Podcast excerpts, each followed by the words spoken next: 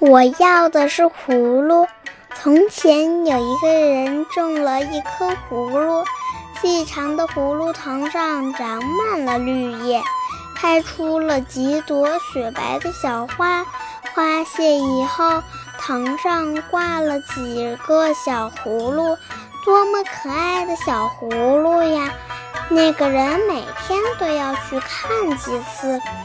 有一天，他看见叶子上爬了一些蚜虫，心里想：有几个虫子怕什么？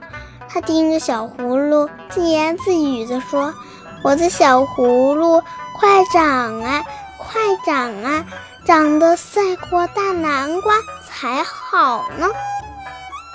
一个邻居看见了，对他说：“你别光盯着葫，叶子上生了蚜虫，快治一治吧。”那个人感到很奇怪，说什么：“叶子上的虫子还用治？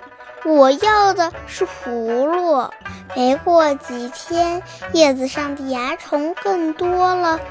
小葫芦慢慢的变黄了，一个一个都落了。